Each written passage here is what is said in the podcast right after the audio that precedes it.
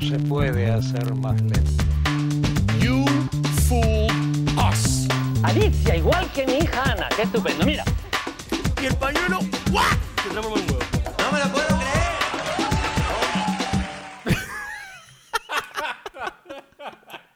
¿Qué tal, Gianfranco Lupo? Isco Arias aquí. Volvemos, hemos vuelto. Cuando se nos acaban los temas, el universo viene y nos trae temas nuevos. Y para ustedes, amigos de pulgares y dedos falsos, eh, tenemos un tema nuevo. Un tema que ustedes amablemente nos han proporcionado, sin tener que pedirlo, nos ha caído en nuestras manos y pensamos deshilacharlo y analizarlo Así no detalladamente, pero vamos a intentarlo. Es Navidad y la Navidad se llama pandemia. No, no- no nos ha podido pasar nada mejor, ¿no? En verdad, O sea, sí. o sea, sí. Posiblemente que- no pase esto, pero En verdad, yo solamente, aquí es, en este, algo que nos planteamos desde siempre en este programa fue solamente hablar de ideas, porque yo creo que hablar de gente no tiene sentido. O sea, no, a menos que estemos en una comparación muy específica, ya lo dijeron todos los estoicos, esto si, si no da utilidad es por las, entonces, o por las puras. Entonces, queremos hablar de ideas, y, y en este caso la idea va muy ligada al hecho de la magia que vemos de los influencers, de las revelaciones de cosas online. em, la y magia de- más activa hoy en y día. del impacto que tiene eso. Bueno, es que es el nuevo. Si en un momento, aunque te- seguro todavía te lo mencionan, si en un momento te mencionan al mago enmascarado, el nuevo quizá mago enmascarado es este, ¿no? Es, es la magia que se revela online en YouTube. de esos últimos tiempos. Sí. Que en primer lugar, creo que este, esta época, creo que, no sé si, no creo que está exagerando cuando digo que esta generación probablemente le debe más a YouTube que a Tarbell. O sea, no, no puedo, des- o sea, sí, algunos hemos, em- algunos, no, hemos no, porque yo no, yo directamente empecé por YouTube. Eh, algunos habrán empezado con mentores, algunos habrán empezado con otras experiencias, pero muchos de nosotros la experiencia ha sido, vi algo en YouTube, me interesó y a partir de ahí me puse a llevarlo a otro, a otro ámbito. Claro, o sea, no solamente te quedaste ence- encerrado en YouTube, viste las posibilidades, investigaste, ya el mismo interés te hizo salir de ese, de ese capullo, de ese búnker que se llama YouTube, y tú mismo te diste cuenta que hay información mucho más rica, mucho más eh, especificada y que puedes valorar que ya son las, las, las conferencias, son los, los videos que tú puedes adquirir ya por el medio tradicional que es pagando, libros que puedes encontrar o hasta el simple hecho de encontrar a alguien que no necesariamente tiene que ser tu mentor, pero sí con el eh, cosa que ya se practica más hoy en día, que es con poder compartir sin necesidad de recibir algo a cambio, eh, alguna técnica, un secreto, algún juego, solamente para que la magia en sí siga creciendo. Sí, claro que le quita un poquito el, el, este, el momento de compartir la historia de quizá quién fue el primero que te enseñó, mientras otros magos habrán tenido la anécdota de que el primero que me enseñó magia fue mi abuelo en un momento muy especial, juntos, cuando yo tenía 5 años. Si yo tengo que compartir esa historia, tengo que decir, bueno, el primero que me enseñó magia fue un niño coreano dentro de su habitación con una cámara de baja resolución, poco audio y unas cartas bastante machacadas, pero Pero M aquí, con ustedes. pero M, sí, y, y, y mírame ahora. Este, como todos hemos tenido esa experiencia, por lo menos todos los de, creo que de la generación, las generaciones más nuevas cada vez tendrán más esa experiencia, entonces, al menos por el lado de, de lo que aporta, no puede ser criticada. Ahora, Exacto. es muy diferente y, y creo que no puede ser detenido. Si es que podemos aportar algo a este tema, ok, sí, estoy totalmente de acuerdo en que el revelar una rutina online, primero que, ¿Te parece primero si eh, comentamos el tema? Expliquemos el tema desde antes para poderlo ser más ordenado. Pone el, el tema sobre la mesa. Round one, fight. estamos hablando ahora de exposición, de todo tipo de magia, tanto de Ajá. pequeños, abarquemos tanto pequeños pequeños movimientos, pequeñas técnicas como actos completos, tanto por personas de YouTube o como se está volviendo más popular últimamente en redes, sobre todo después del último brote que ha tenido o popularidad que ha tenido este meme en donde una persona está haciendo magia y la otra persona está eh, arruinándole, digamos, el, el, truco a los pocos segundos. Que em, empezó con un original, agarró tracción, lo hemos visto hecho por personas aquí, lo hemos visto hecho por personas de otros lados, y últimamente por eh, Julius Dane en sus redes sociales. Exacto. Entonces, eh, hay varios temas que abarcar ahí. En primer lugar es el tema de la exposición, si está bien o está mal. Obviamente no pensemos que está bien. Yo creo que cuando alguien te hace, alguien se burla de ti, la peor forma de hacer que, la peor forma de defenderte es quejarte. Es el clásico ejemplo del bullying. El clásico ejemplo del bullying, claro. Si tú quieres que te bulleen, que te paren de bullear, lo peor que puedes hacer es acusar con la mamá del, del, del buleador, acusar con el director, este, hace que además tengan más bronca y luego vuelvan con más fuerza. Muy además de eso, es mucho más gracioso burlarte de los que se quejan porque te da mucho más risa que las personas se quejen. O sea, yo he visto South Park y lo que más me daba risa de ver South Park era como contaban los creadores de cómo las mamás mandaban todos estos mails quejándose y todas las cosas y simplemente esto era increíblemente gracioso para mí porque me, o sea, daba mucho más risa seguir maleteando a alguien que sigue presentando, que sigue pidiendo Chepi, que sigue diciéndote por favor ya, ahora sí, ahora ya, ya, ahora sí, ya, ya pues, déjanos en paz, suéltame, ya pues, suéltame, ¿no? Entonces, es Milhouse, o sea, ¿de quién te vas a burlar más si no es de Milhouse? Yo aclaré específicamente nada de ñoños. Mi mamá dice que soy súper. Entonces, creo que la no, quiere decir que no, no, la entendamos, pero no quiere decir que por ser empáticos con Milhouse vamos a, o, porque no entendamos la respuesta que puedes tener al, al a todo lo que sucede online, que esa sea la, buena, la mejor práctica. E, está muy separado el sentimiento que puede darte una exposición, porque puede ser algo muy personal, puede ser algo que te esté afectando, totalmente entiendo eso, pero no deja de lado que la mejor práctica para, en este caso quizás sea simplemente no prestarle atención. Exacto. La mejor forma de poder combatir el bullying es no combatiéndolo. La mejor forma de poder este, no darle más herramientas a ese buleador, si se puede decir así, es quejándote. O que ignorarlo y seguir con lo tuyo. Ahora, pasémonos a esto de la revelación y esto. Esto de revelar a la magia ya existe desde hace mucho. Ahora, si es que te revelan algo que te importa a ti, porque obviamente ha pasado eso desde antes y han revelado un montón de cosas que posiblemente has hecho, pero no te ha importado porque no te ha afectado directamente. Ahora, si es que te ofende y te pones ahí ya, como decimos acá, fosforito, ok, estás en tu derecho de defenderte, pero si te das cuenta que, o sea, pongámoslo en el, ejemplo del, del bullying, o sea, ok, defiéndete, pero ya no le des más este, leña al fuego, o sea, para ahí y tú sigue lo tuyo.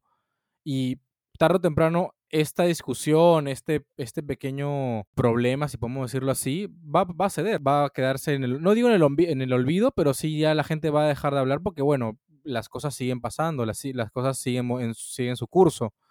Y a lo que voy es que gente así va a haber. Tú comentaste, es, tú, comentaste antes de prender los micros que siempre va a haber alguien que te va a intentar reventar el globo. Siempre, aunque no quieras. Entonces, si le das eh, herramientas quejándote o, dándole foco a esa persona o a ese comentario o lo que sea, ya perdiste. Ya perdiste, tú tienes que seguir con lo tuyo. Ahora, eso no quiere decir que no te defiendas, como comenté hace unos minutos. Claro. Está bien, pero tienes que saber con qué intensidad hacerlo. Porque si no, la otra persona va a ganar. Claro, o sea, no estamos diciendo que, que, no entendamos, a ver, o sea, yo entiendo perfectamente, pero simplemente es, es, es ver qué funciona y qué no, no porque me, no porque me, me enoje un montón haberme quemado, voy a intentar apagar fuego con fuego. O sea, no puede, o sea, simplemente es, es no se puede. Entonces, el mostrar que un- una joda te afecta es el- la perfecta gasolina para que la joda se mantenga. Y no, y no creamos, este, no, no entendamos esto mal. De cierta manera es una joda. O sea, no te, no te han preguntado nunca. Cuando te preguntan del mago enmascarado, no te sigue por lo general el comentario. ¿Y qué tal? Te apuesto que los magos lo odian, ¿no? ¿No? ¿No te sigue ese comentario?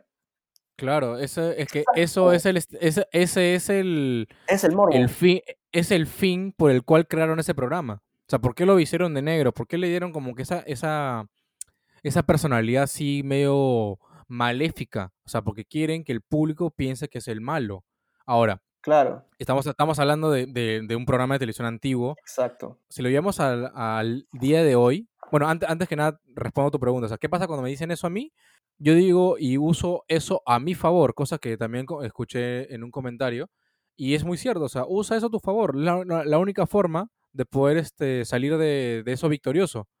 Yo lo que comento cuando me hablan sobre el mago mascarado, y eh, creo que la historia real, que era supuestamente que crearon ese programa por el simple hecho que el- los magos se quedaron dentro de una monotonía de juegos de magia que siempre repetían, entonces una forma de poder innovarlos era poder revelarlos. O sea, era una forma, una solución bien, bien extremista, pero resultó.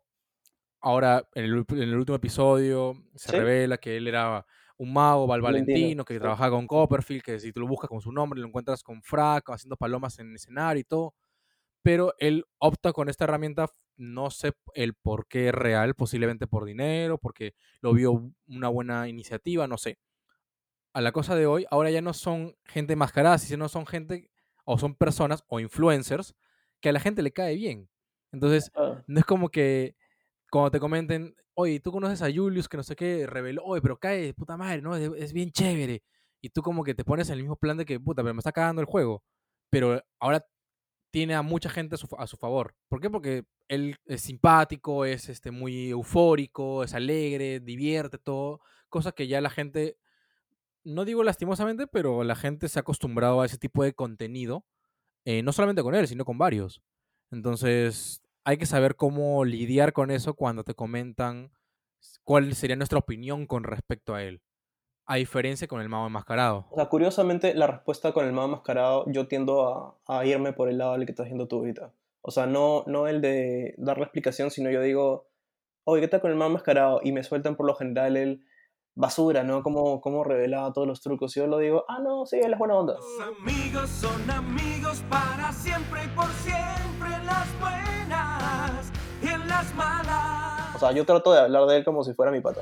Siempre estaré a tu lado, nunca te abandonaré porque así los amigos son. Este, como diciendo, sí, o sea, hizo estas cosas, pero en verdad, o sea, no le acabó la carrera a nadie, no, este, todos, sí, pero no reveló los, los y me siguen con, oye, pero no reveló tal cosa, y digo, sí, pero él sigue todo", o sea, como que, es que, y en verdad, si nos ponemos en el hipotético escenario de que mañana se revelaran, salieran en un video viral todas las cosas de magia que existen. En- un video, o por lo menos las principales, se revela... Mira, si, re- si yo revelo en un video mañana el French Kiss, revelo el Sex Trick de Wayne Dobson, revelo el Master Prediction, revelo eh, que sé, que pues un centro roto. No, no hemos quitado ahí ya el repertorio de la mayoría de gente. O sea, aún con ese video viral, yo creo que le puedes dar unos meses y la gente ya estamos en un momento de información tan constante que yo no creo que eso sea como que algo que, que sí, esa semana probablemente no puedo hacer cosas, pero yo no creo que la gente esté tan enganchada al tema que a partir de ahí sepan exactamente, ya no tengas carrera, ¿me entiendes? Ajá. Estamos tan constante en, entre tanta viral, o sea, entre tantos virales seguidos, el escándalo que de hace poco existió ya está totalmente borrado y a menos que recuerdes a alguien que existió, no se van a acordar y ni siquiera de repente los detalles, ¿manjas? Entonces, quizás sea el mejor momento para revelar cosas ahorita, porque justamente es cuando la información hay, es mucho más abundante y mucho más etérea. Este, y es el momento en que menos te puede afectar. Y lo que decimos del, del chiste es, es o sea, curiosamente es verdad. eh, mientras más te muestres, te veas, o te muestres que te veas afectado por, por el chongo, por la broma, que finalmente es eso, porque la gente, el morbo es pensar que todos odiamos a esta persona y que es nuestro villano. Ujú. El, mon- el morbo en la cabeza de la gente es ese, ¿no? Como que, ah, no. Por eso es que el personaje que está al costado de esta persona en estos videos virales que arruina el truco, siempre deja que la otra persona quede con una cara triste. Exacto. Siempre la otra persona termina mal, termina caído. Entonces, la percepción es que quien sea que nos arruine el, el secreto nos, nos destruye. Entonces, sí, es cierto que dependemos de, de buenos secretos. También es cierto que la gente no sabe diferenciar un truco de otro y que si tú... No, ¿quién, ¿Quién era quien, quién dijo esto? Eh, Gary Darwin, me acuerdo cuando yo estaba aprendiendo... Uf, te hablo de... cuando aprendí a usar el, el FP con Gary Darwin. Eh, FP, hey, con su video de, de FPS. Gary Darwin menciona que, que si vas a hacer el, el efecto de pañuelo desaparecido en un FP, no lo hagas con uno rojo.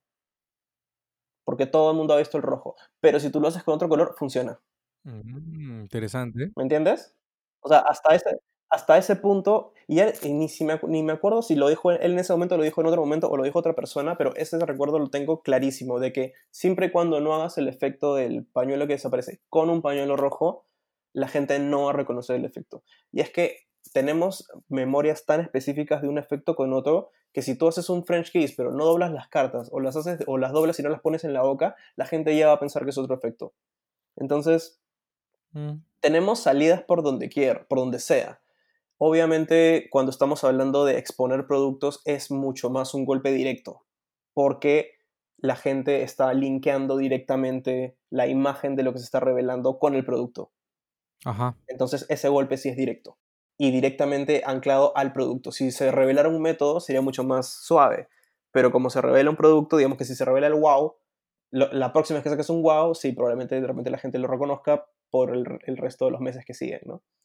Entonces, en cuanto a visuales, es lo único que nos, que nos destruye. Pero fuera de eso, fuera de esa situación que obviamente es específica y fea, estamos en un momento en el que probablemente no sea, no sea tan dañino el revelar cosas, porque es tan etéreo un contenido del otro y es tan fugaz uno del otro que el, el- el momento en que algo nuevo viral aparezca, probablemente se lleve el recuerdo del último viral que hubo.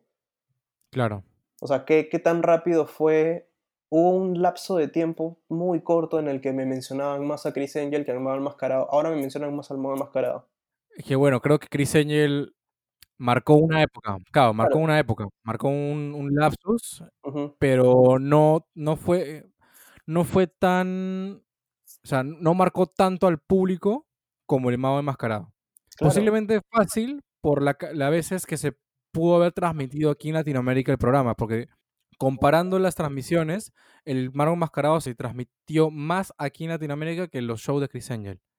Más que nada por las cadenas televisivas de ABC y creo que E&E, no me acuerdo. claro, La gente lo ve mucho más, creo yo, mucho más entretenido.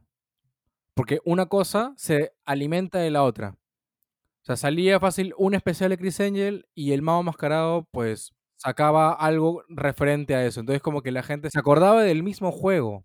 Se acordaba de, no sé, de Chris Angel levitar en el loop. claro. O de, o de la caminada en el agua.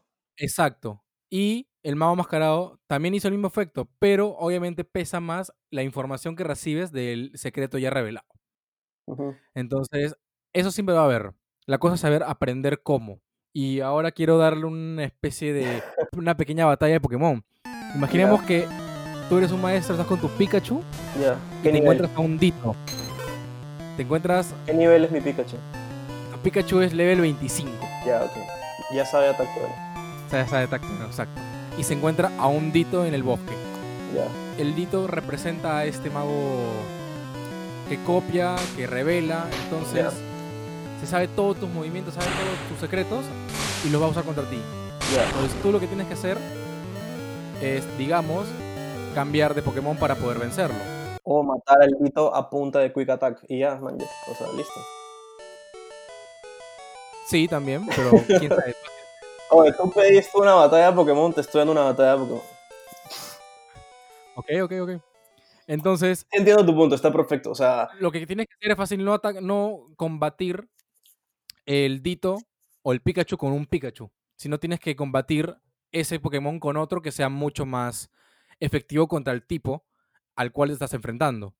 En este caso, que el Dito ha, adoptado. Entonces, no solamente, o sea, tienes que tener varias herramientas para poder combatir a alguien que en este caso te está copiando. Entonces, eh, eh, a, eso me, a eso me refiero, que tienes que saber cómo poder eh, ser flexible con respecto a los temas que te puedes encontrar en redes sociales, que ahora es una herramienta muy fuerte para que poder llegar al público, más aún en este tipo de, de- tiempos en los cuales estamos pasando, y poder saber cómo seguir adelante, cómo pasar ese, ese mal momento que te está sucediendo cuando te encuentras con algo que no te gusta, y seguir adelante, nada más, que te chupe un huevo. No dejarte que te falten el respeto, pero que tampoco le entregues este, toda la atención del mundo. Y el Dito se murió.